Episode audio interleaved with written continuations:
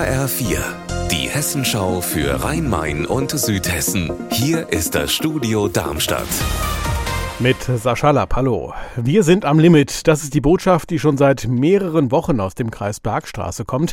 Angesichts der vielen Geflüchteten. Und die Lage, die spitzt sich weiter zu. Jede Woche kommen ja 60 neue Flüchtlinge in den Landkreis und die Verantwortlichen schlagen jetzt Alarm. Anna Vogel. In rund vier Wochen könnte es richtig kritisch werden. Schon jetzt leben in der Zeltstadt in Bensheim 800 Menschen auf engstem Raum. Maximal 1000 können hier leben. Und es ist unklar, ob jetzt noch mal weitere Menschen aus der Ukraine oder aus Erdbebengebieten kommen, hat mir gerade auch nochmal der Bergstreser Sozialdezernent gesagt.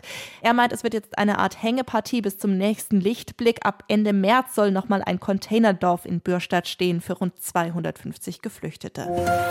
Zu zwei Bränden musste die Feuerwehr in unserem Sendegebiet heute Nacht ausrücken. In Hattersheim im Main-Taunus-Kreis brannte die Küche einer Asylunterkunft. Beim Eintreffen der Feuerwehr schlugen die Flammen schon aus dem Dachstuhl.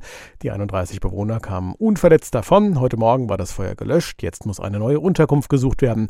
Auch in Bad Homburg hat es gebrannt, im Hochtaunuskreis, im ersten Stock eines Mehrfamilienhauses. Die Flammen waren schnell gelöscht, das Gebäude ist durch den Rauch aber unbewohnbar geworden. Der Schaden liegt bei rund 350.000 Euro.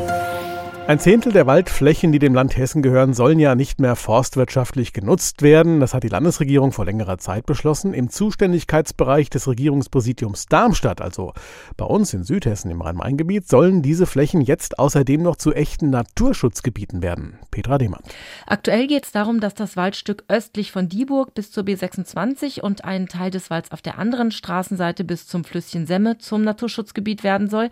Das heißt, dass dann zum Beispiel viele Wege sich selbst überlassen werden und auch geschädigte Bäume zum Beispiel nicht mehr aus Sicherheitsgründen gefällt werden. Da muss man also selbst aufpassen, dass einem nichts auf den Kopf fällt.